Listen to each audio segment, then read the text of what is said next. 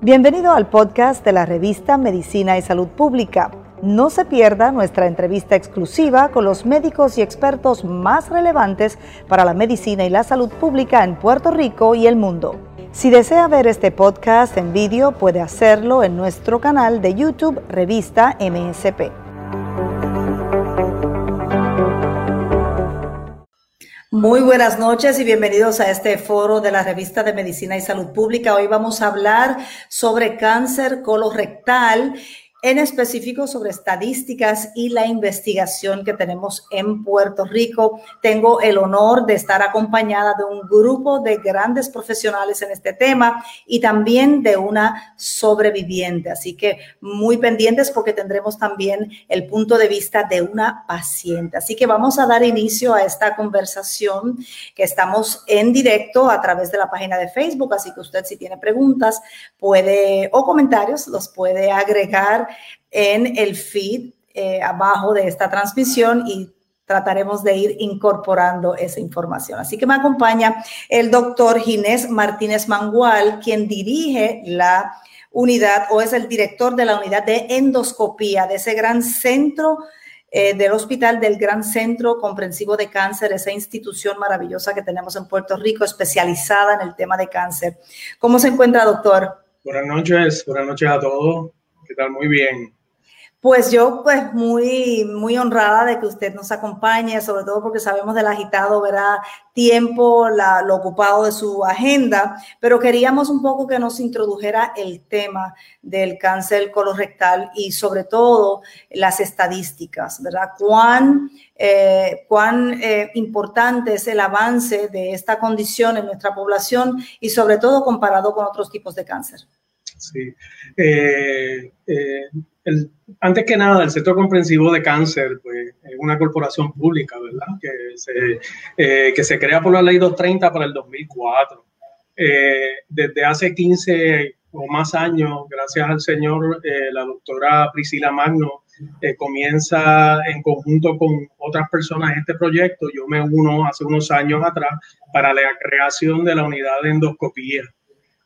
y, y la, la, encomienda de nosotros básicamente es eh, tratar de atender un sinnúmero de pacientes, ¿verdad? Que sabemos que contraen cáncer. En Puerto Rico, eh, 16 mil pacientes anualmente se diagnostican de cáncer en general y es el propósito del centro comprensivo, pues atender a estos pacientes eh, de dos formas principales, proveer el mejor servicio eh, con la mejor tecnología y tratar de erradicar el cáncer. la, prevención de cáncer de colon eh, comienza a los 50 años, eh, según los norteamericanos, ¿verdad? Y nosotros tenemos que hacer una distinción con esto porque eh, tanto los afroamericanos como los, los hispanos, las edades para comenzar la prevención se han reducido a los 45. Y esto es porque la incidencia de cáncer en nosotros es mucho más alta que en la población norteamericana. Eh, y por eso hoy en día a veces eh, vemos cuando precisamente trabajamos con pacientes que vienen de los Estados Unidos, que hablan de los 50 años, hablan de cada 10 años en las colonoscopías. Sin embargo, en nuestro país eh, comienza la prevención a los 45 y es bien importante que que se conozca así y eh, según la Asociación Americana del Cáncer y el, Comité de Prevención eh, de Estados Unidos ya han comenzado a, establecer esto como un parámetro precisamente para eh, prevenir lo que es el cáncer de colon.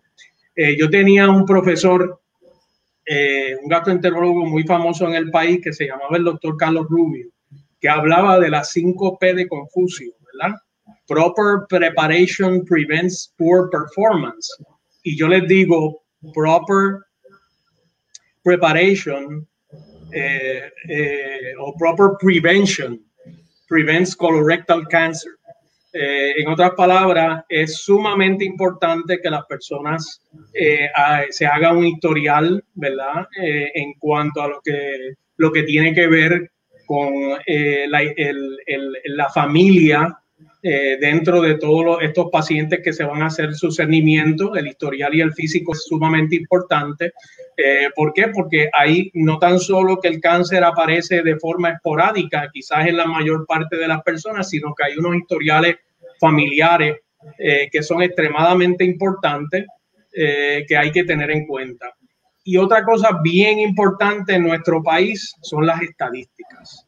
Y las estadísticas, que nos van a hablar más adelante sobre ellas, eh, son algo primordial que todos debemos de conocer al dedillo precisamente para enfocar las diferentes terapias que tenemos que enfocar hacia el, el cáncer colorectal. La unidad de endoscopía es una unidad muy completa, no tan solo desde el punto de vista eh, de tecnología, sino de todo lo que se está haciendo allí, de, en cuanto a todo lo que tiene que ver con gastroenterología invasiva.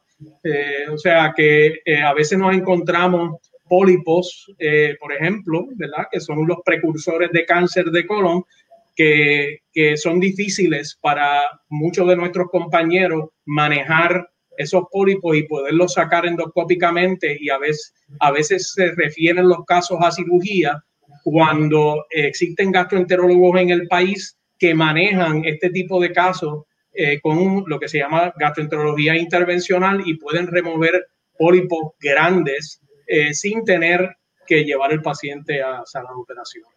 Así se, que, se hacen una misma visita o intervención, ahorrándole también, ¿verdad? Ese, ese, esa doble, digamos, ¿verdad? oportunidad al paciente e incluso eh, proveyendo una intervención más temprana, ¿verdad? Para, para, prevenir el desarrollo quizás hasta de cáncer. Correcto. En la unidad de endoscopía del Centro Comprensivo de Cáncer, eh, cada vez que eh, hacemos un procedimiento endoscópico, estamos preparados simultáneamente para poder lidiar con todas estas dificultades y en el momento, si hay que remover un pólipo, lo hacemos en el momento, si hay que eh, eh, utilizar algún tipo de última tecnología, también se puede hacer. Es, es un trabajo en donde todo está integrado. Eh, tenemos todos los servicios en un solo lugar, ¿verdad? Que es bien importante. Servicio de cirugía, servicio de medicina interna, servicio de gastroenterología, servicio de radiología, todo integrado para nosotros poder brindarle el mejor servicio a todos estos pacientes de cáncer. Claro, y por supuesto para después continuar con el tratamiento y con la guía, ¿verdad? Preventiva y el manejo incluso de la dieta y del estilo de vida de ese paciente.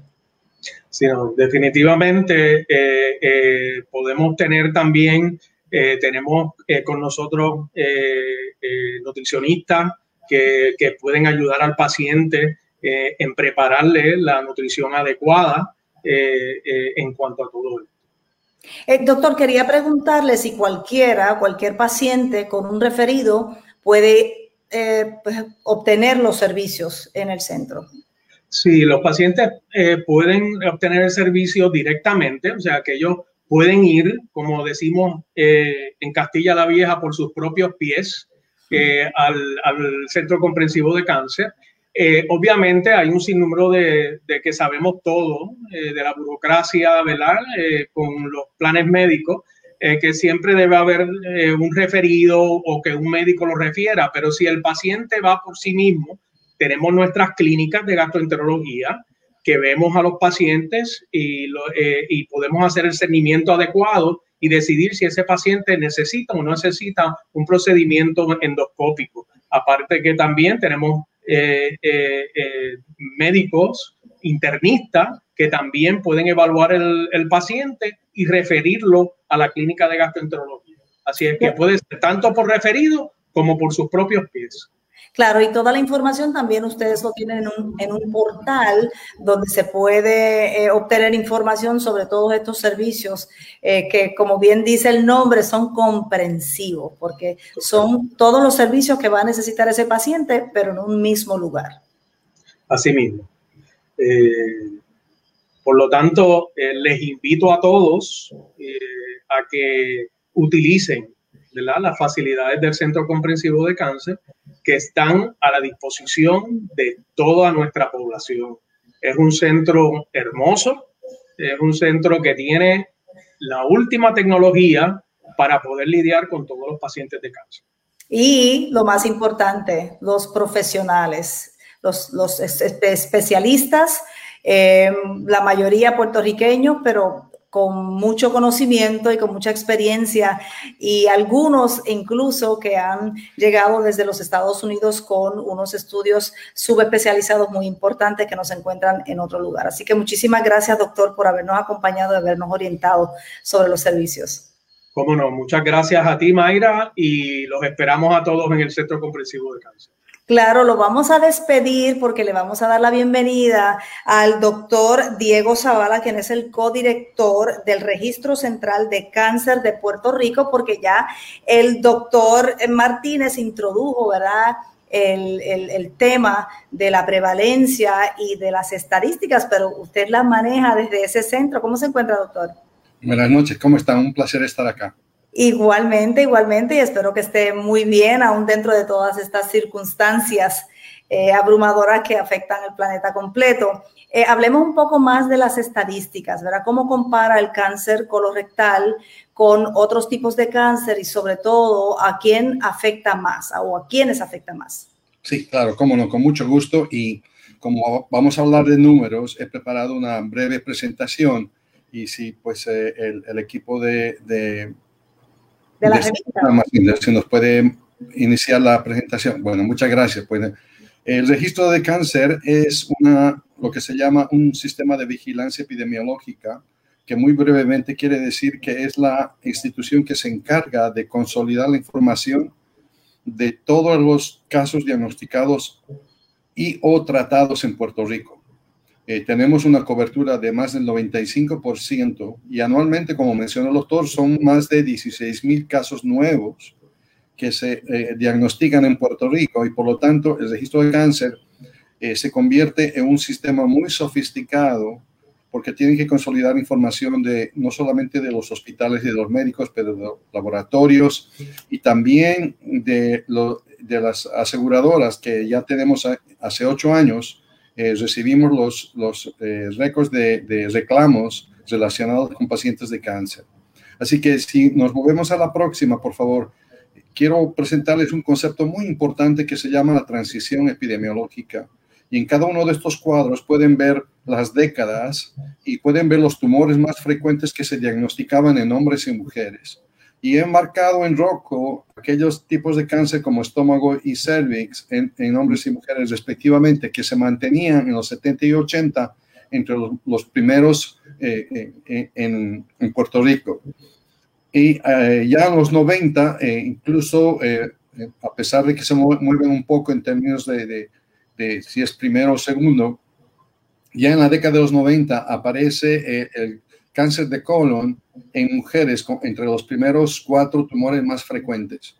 Y en la década de los 2000 empezamos a ver eh, los tumores de colon y recto juntos eh, por, porque tienen eh, una, una mm, conllevan unos, comparten unos riesgos de desarrollar este tipo de cáncer y se los ve juntos, aunque también no quita que los veamos por separado. El punto es que ya en, los, en, en la primera década de, de este siglo, el cáncer colorectal eh, viene a ser un tumor muy importante en hombres tanto como mujeres. Siguiente, por favor. Y se ha mantenido así eh, eh, ya en el 2012, 2016 y la proyección en el 2020, pues como pueden ver, el, el, cáncer de colon recto se ha mantenido en segundo lugar en hombres y mujeres. Siguiente. Entonces, si queremos ver en, en su totalidad, nosotros analizamos periodos de cinco años, porque usualmente las estadísticas no cambian mucho de año a año.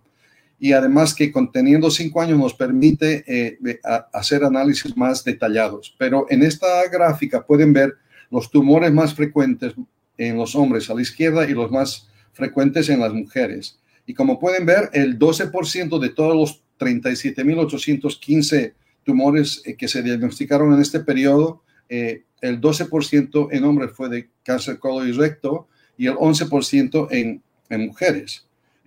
eso se traduce pues aproximadamente en 4.689 casos de cáncer de colon rectal en hombres y 3.933 en mujeres. Así que son números muy importantes. Eh, el doctor puede hablar de la importancia de, detectar estos tumores temprano. Ya les voy a mostrar unas estadísticas de sobrevivencia.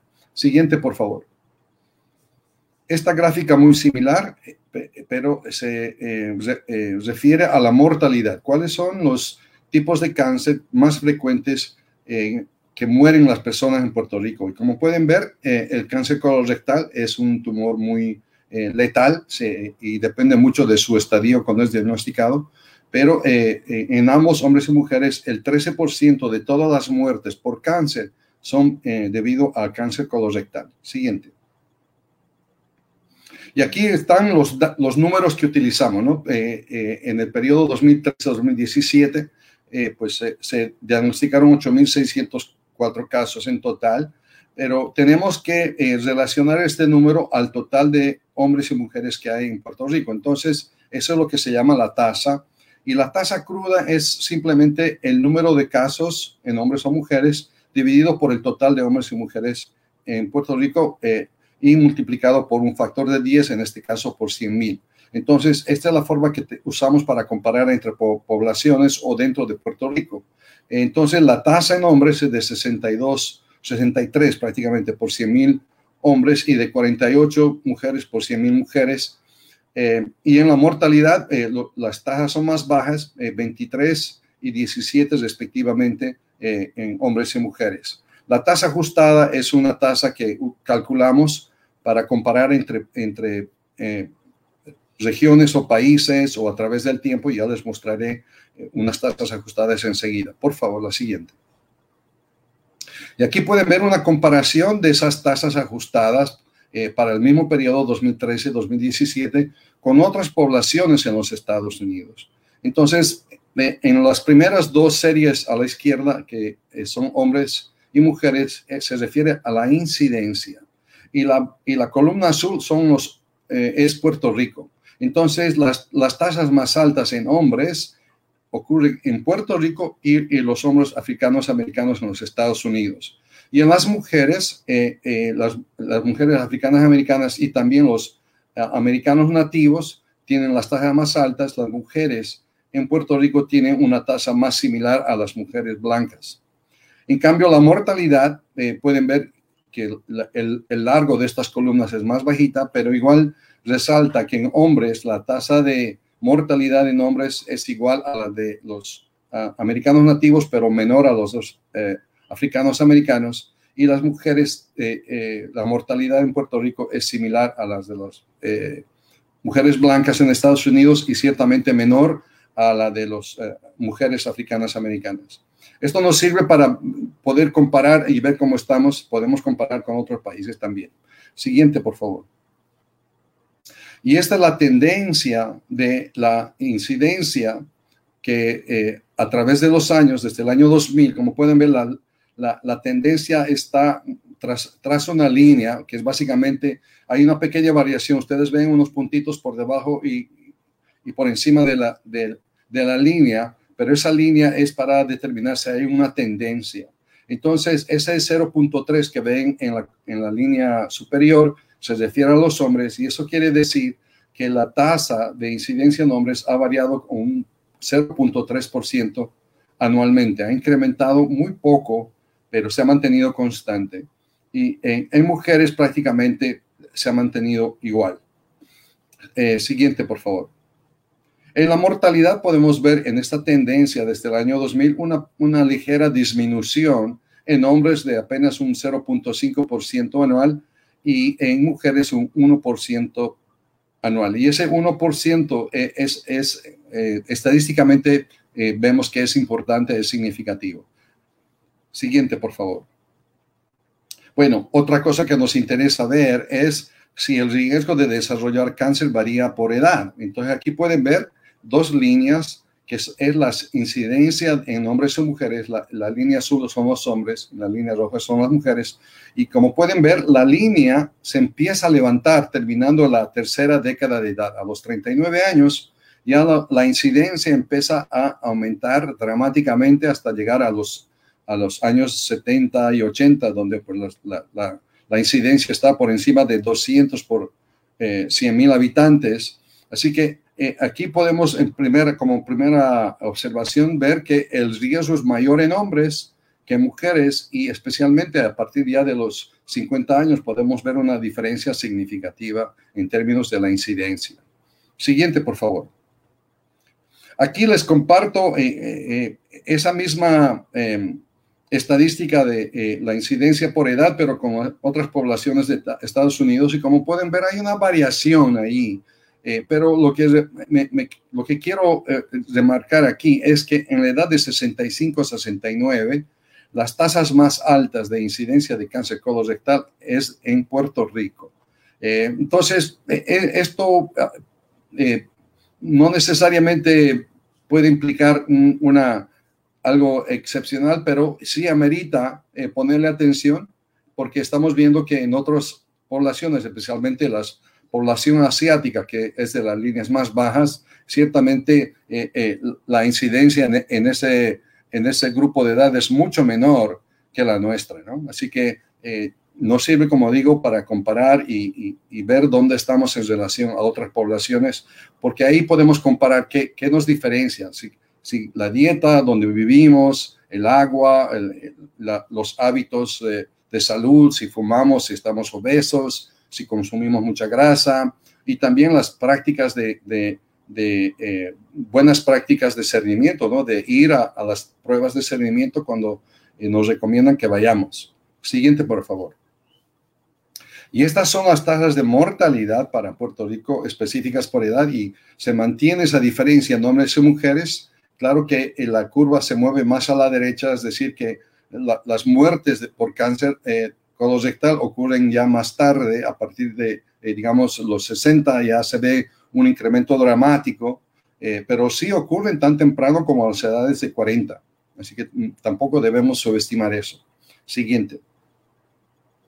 Y aquí otra vez comparando con otros, uh, otras poblaciones eh, en Estados Unidos, la población blanca, la población africana americana, la población hispana, la población asiática y los nativos americanos ustedes pueden ver ahí las variaciones y Puerto Rico está más o menos en el medio, ¿no? En términos de mortalidad. Siguiente. Y bueno, aquí entramos a un, una estadística extremadamente importante que es la eh, supervivencia. Después de un diagnóstico de cáncer, utilizamos unas estadísticas para calcular cuántas personas sobreviven a un año, tres años y cinco años del diagnóstico. Y, y, en general, ustedes pueden ver que al a un año de, del diagnóstico, el 82%, personas, el 82 de las personas sobreviven un año. Eso obviamente va a bajar con el tiempo, entonces vemos que un 69% eh, sobrevive a, a, los tres años y un por ciento menor, un 62% eh, sobrevive a los cinco años. Pero si eh, identificamos el estadio del tumor cuando fueron diagnosticados, vemos la importancia de, una, de un diagnóstico temprano. Ahí pueden ver el estadio del tumor, que quiere decir si el tumor estaba confinado dentro del órgano, en este caso localizado dentro del, eh, del intestino grueso o el recto. Si es regional, quiere decir que ya se diseminó a áreas adyacentes o órganos adyacentes al, intestino grueso y el recto. Y el distante quiere decir que ese tumor ya ha migrado a, a otras áreas del cuerpo y, y obviamente presentando un, cuadro clínico más complicado. El punto es que aquí, si ustedes ven, y nos vamos a ir a la última columna de cinco años, eh, si una persona tiene un tumor localizado, tiene una probabilidad de un 82% de sobrevivir a los cinco años, si es regional 61%, y un 55% si tiene un diagnóstico, eh, eh, perdón, un 13% si tiene un, un diagnóstico de de metástasis o distante. Esa última eh, eh, categoría de desconocido, eh, es un indicador de la calidad de los datos. Ahí hay 556 casos que no pudimos documentar el estadio del tumor, por más difícil que eh, parezca, a veces esta información no, no, no se provee al registro y por eso que nosotros siempre estamos enfatizando en la calidad y completud de los datos, porque precisamente para generar estas estadísticas es importante reducir al mínimo el número de datos desconocidos. Pero aquí el mensaje está claro. Mientras más temprano se haga un diagnóstico, pues mayor probabilidad de, sobrevivir, de, sobrevida. Adelante. Y esta es solamente una representación gráfica de lo que los acabo de decir. Las columnas verticales obviamente se hacen más cortitas si vamos de localizado a regional y distante. Y si pues, eh, el desconocido tiene como un, parece que está como un promedio de las demás, Así que el, grupo de desconocido está mezclado, personas que posiblemente han tenido un diagnóstico de, tumor localizado, regional o distante. Pero tenemos que reconocerlos y ponerlos en, las estadísticas para demostrar que hay estos casos que están con, el estadio desconocido. Lo importante acá es que hay una diferencia de acuerdo al, al, estadio del tumor y la supervivencia de la persona. Se llama supervivencia relativa porque ya consideramos otros riesgos de morir por otras condiciones. Estas estadísticas ya están ajustadas o ya consideran el riesgo de otras posibles causas de muerte, enfermedades cardiovasculares, hipertensión, diabetes, todos esos riesgos han sido incorporados en el cálculo de esta supervivencia relativa. Siguiente, por favor.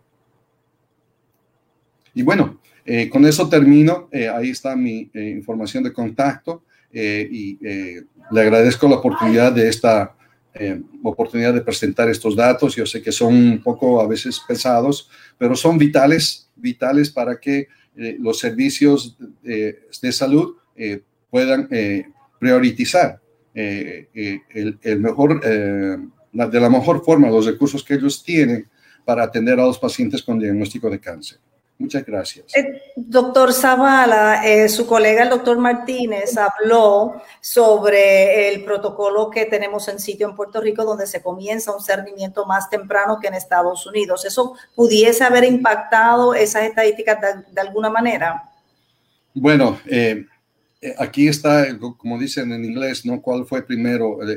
el chicken or the egg. El hecho es que ya habíamos reportado hace tiempo esta, este aumento importante en, la incidencia de cáncer eh, colorectal en Puerto Rico en la década de los 40. Eh, eh, y, creo que es prudente, y es el mismo caso con el cáncer de mama. yo creo que es prudente porque es un balance, porque si, hace, si lo hacemos muy temprano, podemos tener resultados falsos positivos y eso es lo que no queremos también. Pero por otro lado, no queremos eh, que eh, se nos pase una persona que realmente tenga eh, un cáncer y, no lo diagnostiquemos a tiempo. Así que el, el, el, el, hecho de decidir de tomar un año medio, que es 45 años de edad, me parece adecuado y, y va con, y es consistente con los datos que se han generado de este registro de cáncer hace tiempo. Como le digo, estos datos ya indicaban esta situación a partir del año 2000 con, con las estadísticas que tenemos eh, en el registro. Eh, esta gráfica que mostré por, eh, por edad se ha mantenido así a través de los años con una, alguna que otra variación, como había mostrado en comparación con otras poblaciones. Claro, lo que sí ha quedado claro es que ciertamente los puertorriqueños se ven más afectados junto con ¿verdad? Eh, los negros en Estados Unidos y también los hispanos. Así que ya es momento de introducir a la doctora María González Pons, quien es la investigadora de la División de Biología del Cáncer del Centro Comprensivo de Cáncer sobre la genética. Así que, ¿cómo se encuentra, doctora? Muy bien, y ustedes, gracias por invitarme a estar aquí con ustedes hoy.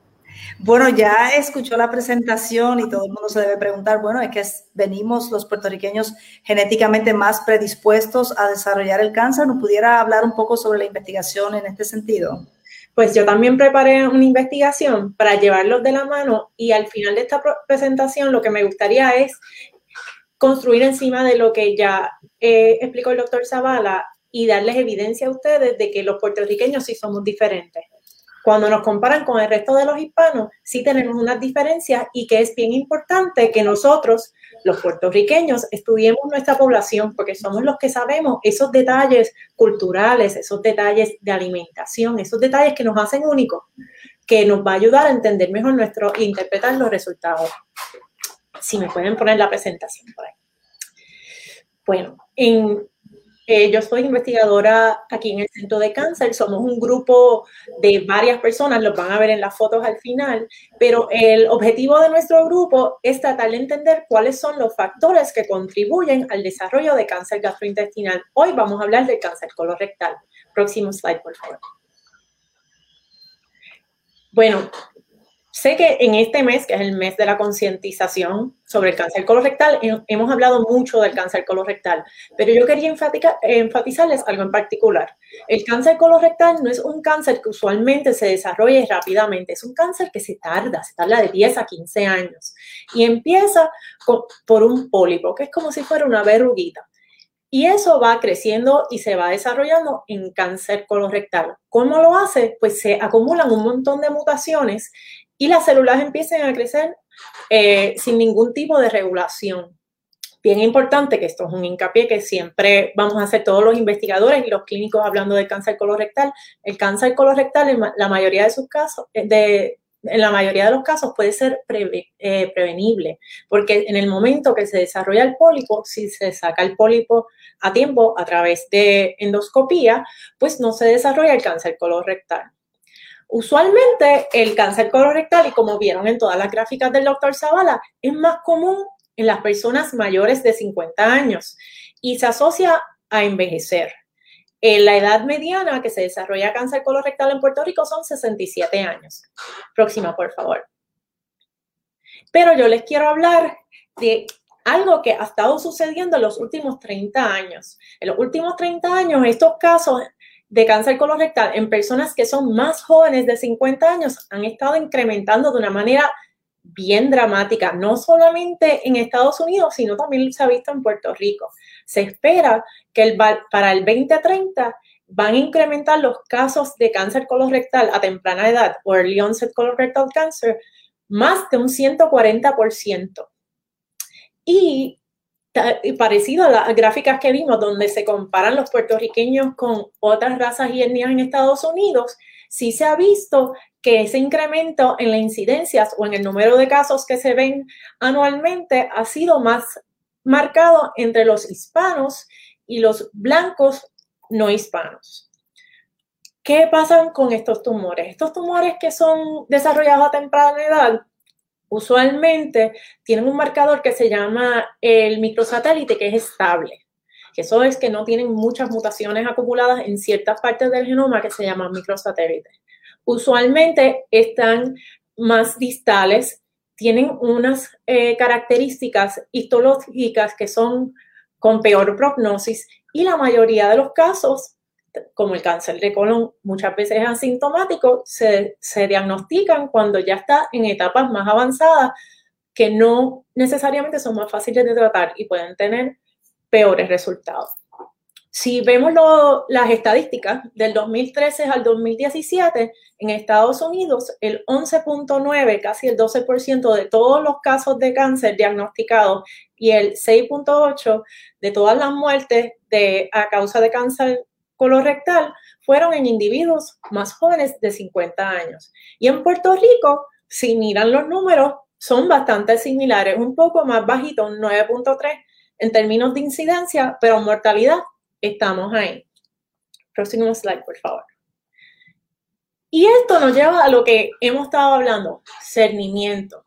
Hasta hace poco, la recomendación era se comienza el cernimiento para el cáncer colorectal a partir de los 50 años, con la excepción de las personas afroamericanas o las que tuvieran historial eh, familiar de cáncer colorectal.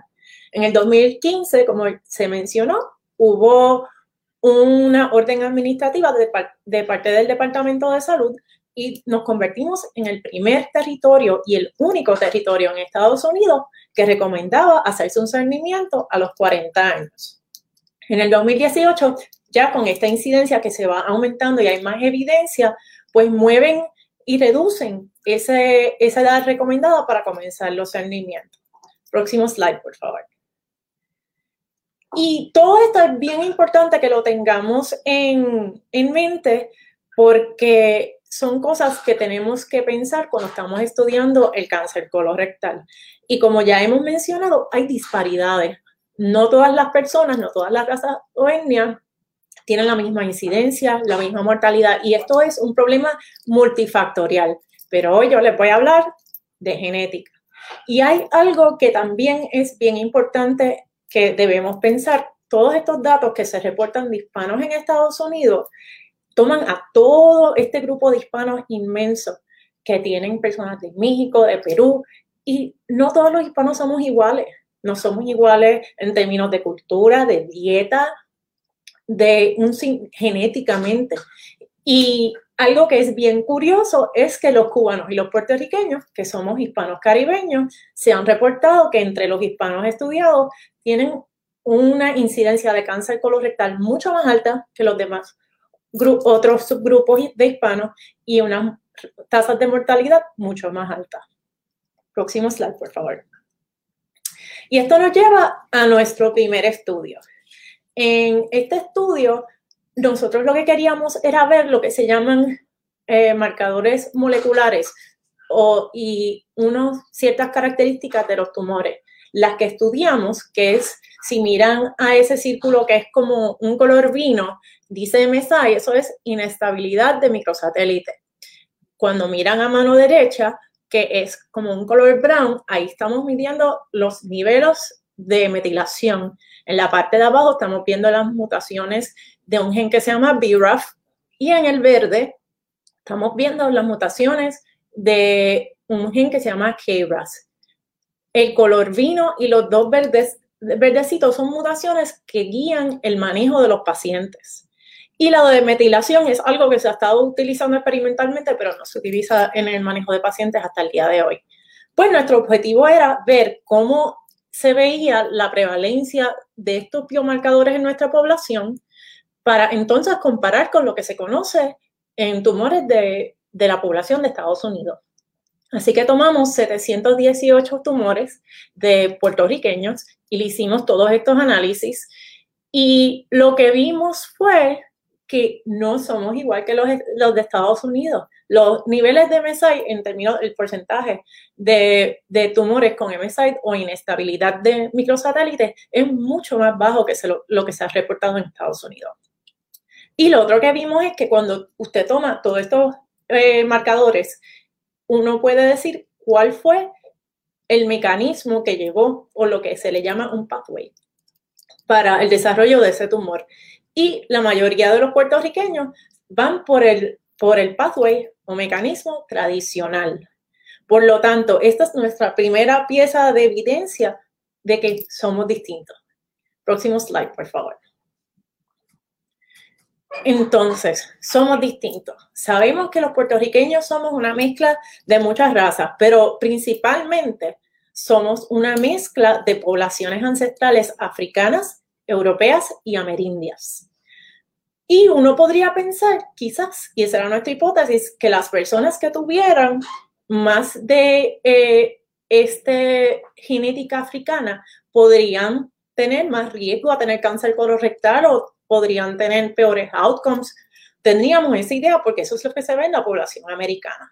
Así que diseñamos este experimento para ver si la ancestría genética tenía algo que ver con incrementar el riesgo a desarrollar cáncer colorectal o si estaba asociado a alguna característica de los tumores.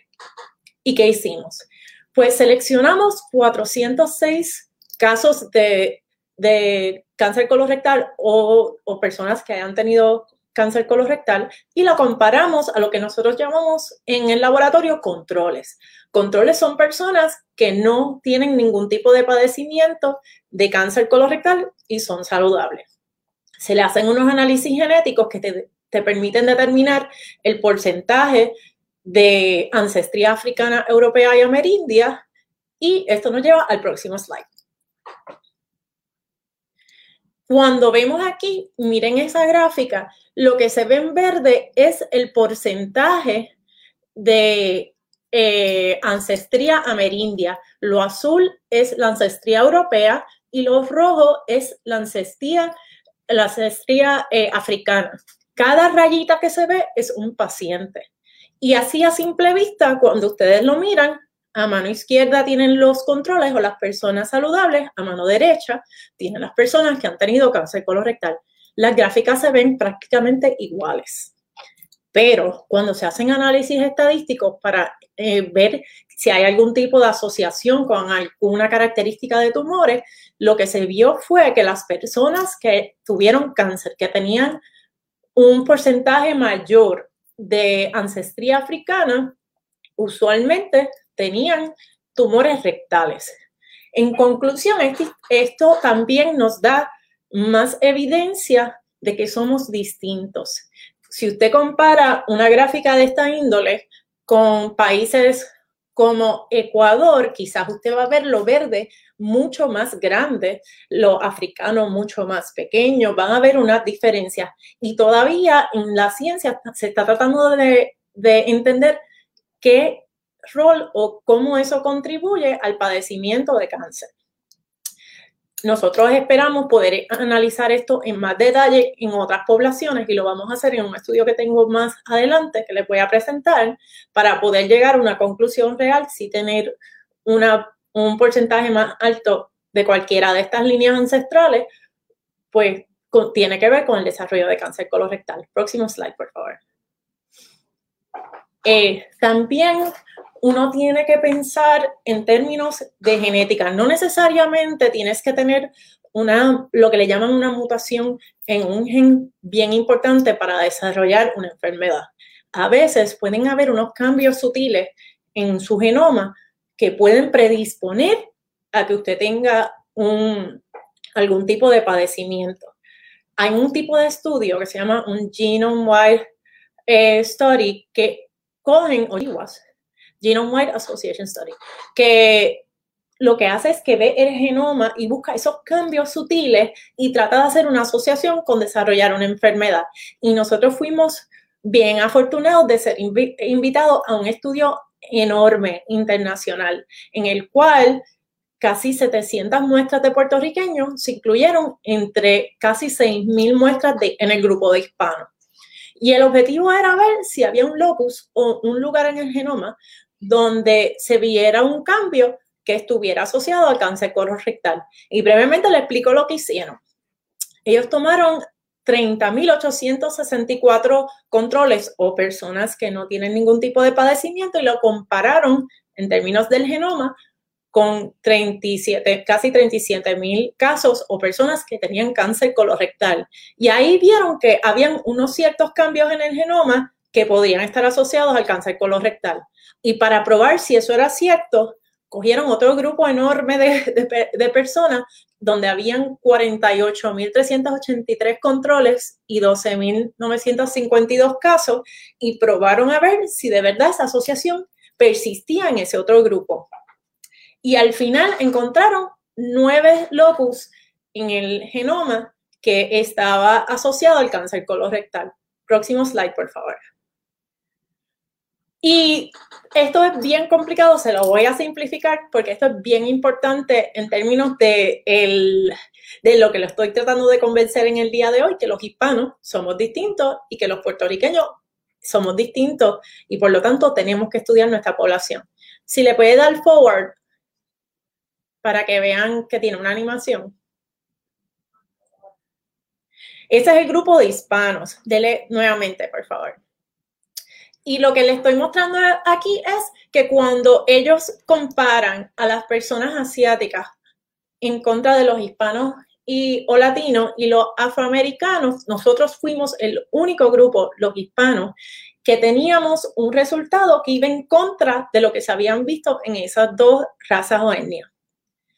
Entonces, ¿qué se debe hacer? Aunque no lo crean, estos estudios necesitan un montón de personas. Necesitamos seguir estudiando nuestra población los hispanos, en un grupo enorme para poder identificar qué cambios genéticos sutiles quizás están asociados en el, desarrollo de cáncer colorectal entre los puertorriqueños hispanos y también entender a base genética la razón de esas disparidades, porque es que vemos esos cambios cuando hacemos las comparaciones con Estados Unidos y los grupos allá. Próximo slide. Y aquí lo llevo a este, yo creo que nuestro estudio que más eh, nos está llenando los ojos, estamos bien contentos con este estudio y con los resultados que estamos viendo. Este está work in progress. Les voy a mostrar unos datos preliminares. Pues en este estudio lo que hicimos fue que con unas colaboraciones con el National Cancer Institute y unos colaboradores aquí en Puerto Rico, secuenciamos 58 tumores que se desarrollaron a temprana edad.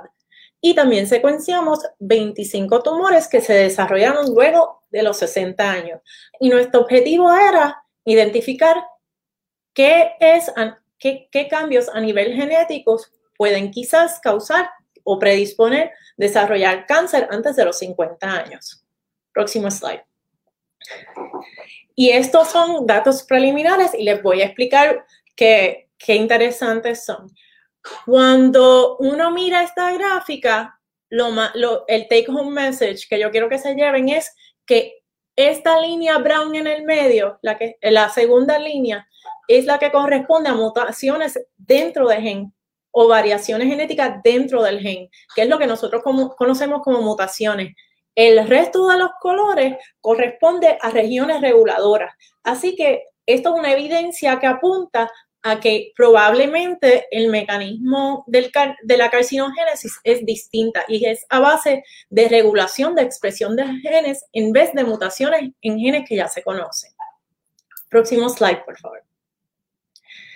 Y cuando buscamos cuáles eran los 10 genes que tenían más variaciones genéticas o mutaciones en este grupo de personas jóvenes, al compararlas con las personas mayores de 60, cuando miramos en esta lista, ninguno de estos genes son los que comúnmente se ven en, en los mecanismos de carcinogénesis. Así que ahora mismo lo que estamos trabajando es para entender cómo estas variaciones genéticas en estos genes pueden llevarte a desarrollar cáncer colorectal. Y aquí también nos da la oportunidad, ya que secuenciamos el genoma de estas personas, de ver la ancestría. Así que también vamos a estar evaluando ancestría para ver si está asociado a desarrollar cáncer a temprana edad. Próximo slide, por favor. Así que ya aquí más o menos le expliqué los resultados. Eh, ¿Por qué esto es importante?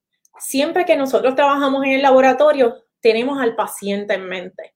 No, no queremos generar datos por tener datos. Queremos tener datos que eventualmente me van a ayudar a identificar a esas personas que están a mayor riesgo de desarrollar cáncer a temprana edad o cáncer colorectal.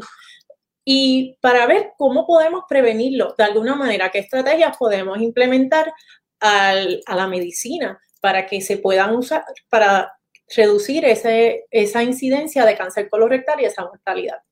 Próximo slide, por favor. Y aquí eh, les demuestro, eh, el grupo de nosotros es un grupo diverso, eh, es un grupo que nos llamamos el GI Gene Research Team. En este grupo tenemos a la doctora Marcia Cruz Correa, a la doctora Elba Caraballo, a la doctora Ingrid Montes y esta servidora y todos los años tenemos muchos estudiantes que nos ayudan. Y si ven en las fotos a mano derecha, tenemos estudiantes que trabajan no solamente en el laboratorio, sino que también trabajan con nuestros pacientes y nuestros participantes. Próximo slide. Por favor.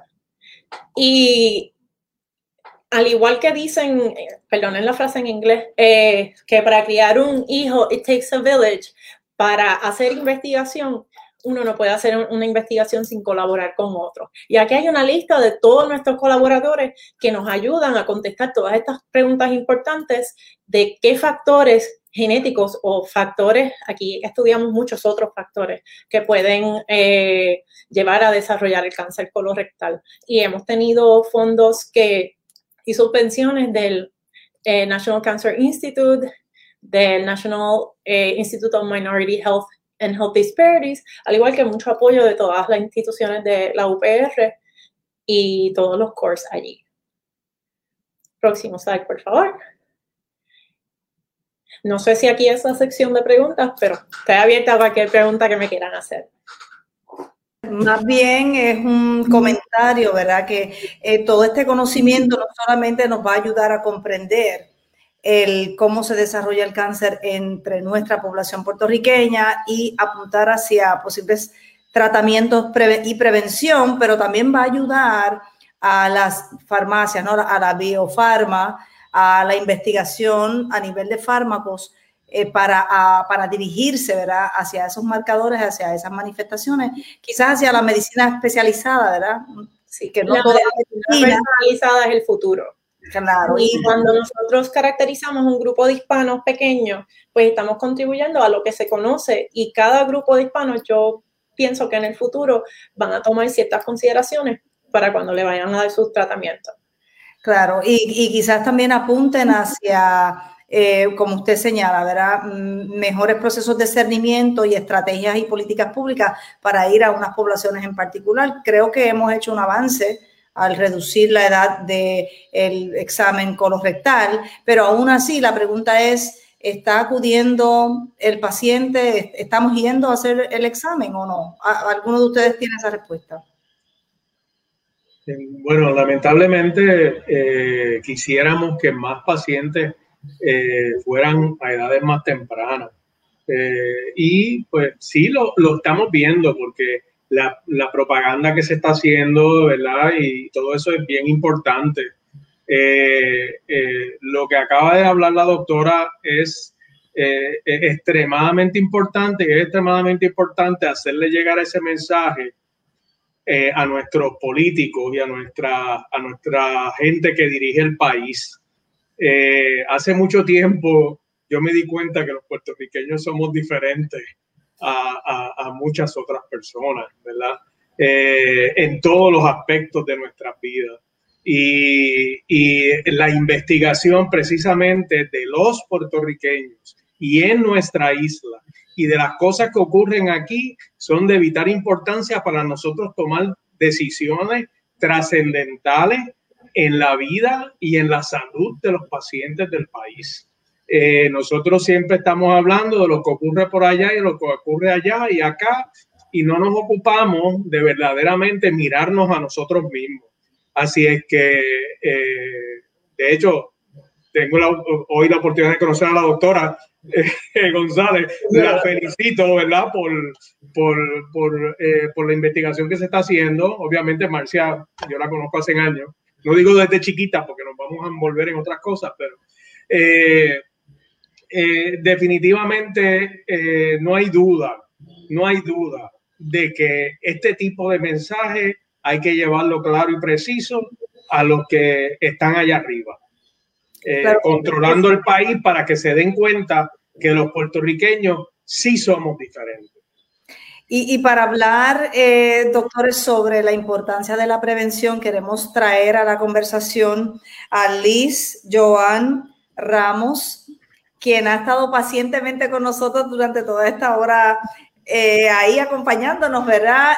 Y bueno, no la hemos dejado hasta el final por nada, sino que luego de toda la explicación de la evolución del cáncer colorectal, de las estadísticas y de los tratamientos, saber lo importante de la prevención. Y Liz es un vivo ejemplo, es madre de dos hijos, eh, natural de Patillas. Eh, y bueno, muy hermosa y la, felicitamos por haber accedido a hablar sobre, sobre su propia salud, a salir de la privacidad de su hogar para compartir con el público y con todos nosotros su experiencia. Así que Liz, me gustaría un poco que nos cuente, ¿verdad? ¿Cuándo fue el diagnóstico y qué, pasó? ¿Cómo, ¿Cómo cambió tu vida eh, en ese momento? Gracias por la oportunidad, muy agradecida de estar aquí. Bueno, les cuento mi proceso. Mi proceso comenzó a mis 35 años, en octubre del 2019. Eh, donde fui a una sala de emergencias con un fuerte dolor de abdomen. Eh, me hicieron varios estudios y el diagnóstico fue que tenía un quiste en el ovario. Me recetaron pastillas anticonceptivas. Luego de un mes, el dolor volvió aún más fuerte, con vómitos. Regresé a la sala de emergencia, donde los ginecólogos decidieron operarme de emergencia porque el quiste había aumentado de tamaño. Cuando salí de la sala de operaciones, el ginecólogo me indicó que no era un quiste, era un tumor. Eh, enviaron a analizarlo, salió positivo, y ahí me envían de emergencia con la ginecóloga oncóloga, la doctora Umpierre, eh, quien envió a analizar las laminillas y en la patología indicaba que podía ser primario de colon con metástasis al ovario.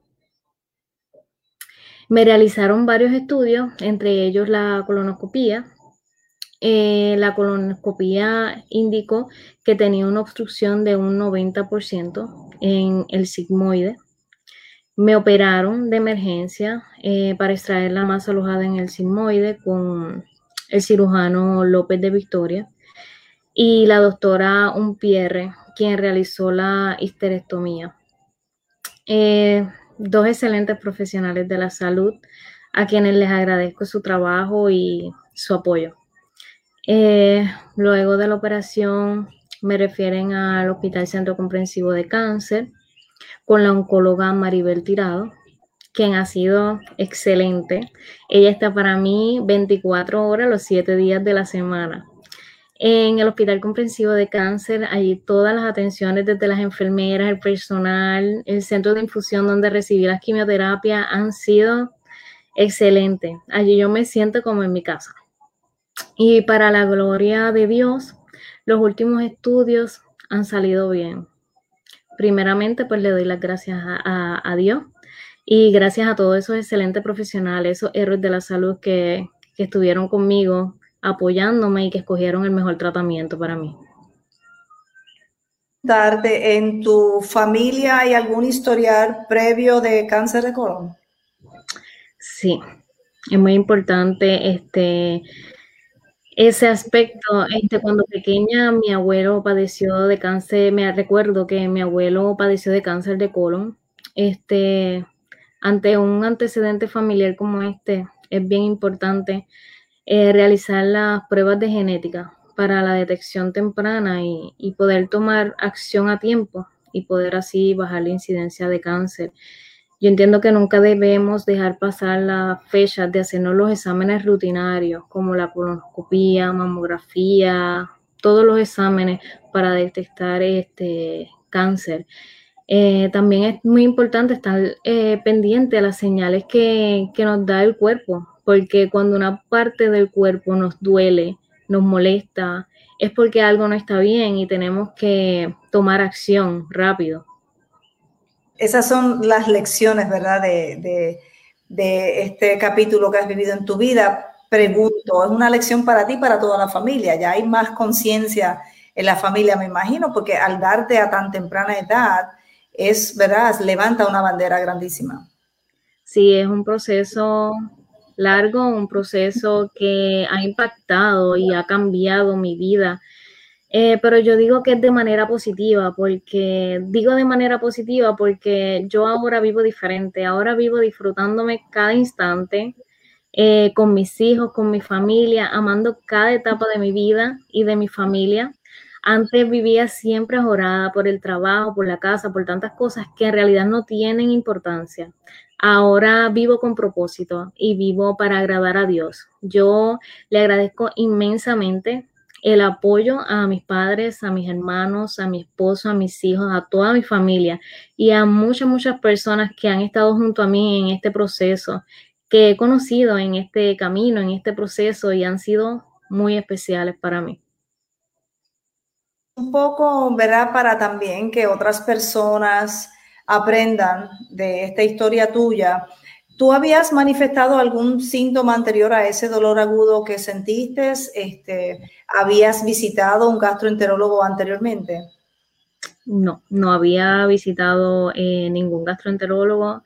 El único síntoma que me dio eh, fue unos tres meses antes del dolor bien fuerte y era un dolor de abdomen bien leve que realmente no me molestaba Eh, cuando sí me molestó fue en, en 2019 que tuve que ir a la sala de emergencia porque el dolor era insoportable. O sea que la exhortación tuya es entonces a responder a esas señales del cuerpo y obviamente si hay historial familiar, pues ya ahí tener que ir a hacerse el examen a tiempo. Mi exhortación es a todas las personas, no, no solamente a las personas que padezcan de cáncer, yo les exhorto a todas las personas eh, conocer sobre el cáncer, educarse, conocer sobre las pruebas para la detección temprana y más aún si en su familia o cerca de ustedes hay algún paciente de cáncer. Yo creo que si todos nos educamos sobre esta enfermedad podemos bajar la incidencia y tendremos las palabras correctas también para apoyar, motivar, dirigir a los pacientes de cáncer. Otra exhortación a todas las personas que tengan cualquier diagnóstico de cáncer, primeramente entrenle su proceso a Dios y siempre estar positivos. Ya por su llaga fuimos sanados. Solamente hay que tener fe y creerlo. El diagnóstico médico es muy cierto. Dios le dio la sabiduría a los médicos para ejercer su profesión y gracias a ello pues tenemos salud. Pero la palabra de Dios es muy, muy poderosa y no hay nada imposible para Él. Yo le digo a los pacientes de cáncer que nunca, nunca, nunca se rindan, que siempre sean positivos y si hay algo negativo, que no les dé paz, eh, que, o alguien que no les dé paz, aléjenlo, quítenlo. Y nunca, nunca se rinda, siempre positivo y con una fe enorme. Wow, Este, conmovedor y de verdad te felicitamos porque no todo el mundo ¿verdad? puede hablar eh, con esa tranquilidad sobre procesos difíciles de salud que enfrenta. Eh, pero ciertamente eh, te deseamos muchísima salud y muchísimos años más para disfrutar de tu familia. Y quería compartir con los médicos si el caso de Liz es un caso que ustedes ven con frecuencia de, ¿verdad? Una persona que pasa prácticamente asintomática todo ese tiempo y que de repente, ya cuando duele, pues eh, hay que hacer la intervención y está en esa etapa. No sé cuál de ustedes quisiera comentar. Bueno, eh, eh, lamentablemente, sí, vemos esos casos. Obviamente, uno, uno que está, como quien dice, en la calle, viendo todos estos casos, a veces los pacientes lamentablemente no le hacen caso a ciertas cosas que son bien importantes que tienen que tomar en cuenta. y, y, sí hemos visto casos como el caso de Liz, eh, en donde se presenta de momento, ¿verdad? Con todo lo que ella enfrentó. Eh, pero a veces cuando tenemos cambios en nuestro patrón de evacuaciones, cuando eh, tenemos sangrado rectal que a veces subestimamos y decimos, ay, esas son las hemorroides. Y entonces yo siempre he dicho que las hemorroides es un diagnóstico de exclusión. Tú primero investigas y después te quedas con, las cosas más sencillas, pero siempre piensa que puede ser lo peor. Eh, pérdida de peso de origen eh, desconocido, o sea, que tú no quieras perder peso y, te ves que estás comiendo y, estás, y sigues bajando de peso. Eh, esos dolores abdominales, ¿verdad? Que persisten. Todas esas cosas son bien importantes. La juventud no está exenta. Cada día nos damos cuenta que las edades disminuyen, eh, y obviamente, eh, como dijo Liz y como dijo la doctora, eh, la información que hoy tenemos, la información genética sobre todo, todos los estudios que podemos realizar dirigidos a todo esto nos van a ayudar muchísimo a poder establecer rutas definidas para cada uno de los pacientes en cuanto a esto se refiere. Bueno, quería comentarle a la doctora la importancia entonces de participar también en estudios como los que conduce y como usted dijo que es un ongoing research, o sea, el proyecto continúa, no sé si usted necesita eh, que haya más participación, que hayan voluntarios, que hayan pacientes que también cooperen con la investigación. Pues nosotros somos, eh, tenemos un registro de, de cáncer colorectal familiar y este registro ahora mismo está reclutando en seis distintos lugares. próximamente vamos a estar reclutando en el Hospital del Centro Comprensivo de Cáncer. Yo les recomendaría que si quieren participar en uno de nuestros estudios, además de que es sumamente importante y lo vamos a seguir recalcando, el cernimiento. Tienen que hacerse el cernimiento en ese momento donde ustedes saquen la, saquen la cita en el, centro en el Hospital del Centro Comprensivo de Cáncer. Nosotros vamos a poder reclutarlos en un futuro próximo. Creo que vamos a empezar ya, yo creo que el mes que viene. En adición a eso, como es un registro que lleva muchos años, eh, reclutamos en las clínicas externas de la UPR y en las clínicas del doctor Artemio Santiago y, la, y Marcia Cruz Correa. Muchísimas gracias a, todos por esta conversación, por esta información tan valiosa, eh, no solamente para los que estén sintonizados ahora, sino también para aquellos que la reciban luego cuando se comparta la información. Así que nuevamente un abrazo eh, solidario y de mucho cariño para Liz y toda su familia y por supuesto para todos los médicos y especialistas del Centro Comprensivo de Cáncer que pues tratan a los pacientes como si fueran su familia, así que eso lo he visto varias veces de cerca, así que lo tengo que decir. Muchísimas gracias al doctor Martínez y a la doctora también por habernos acompañado, la doctora González y todo su equipo de investigación, y al doctor Zavala, que ya se despegó, pero estuvo con nosotros en la primera parte del programa. Muchísimas gracias y muy buenas noches. Buenas noches.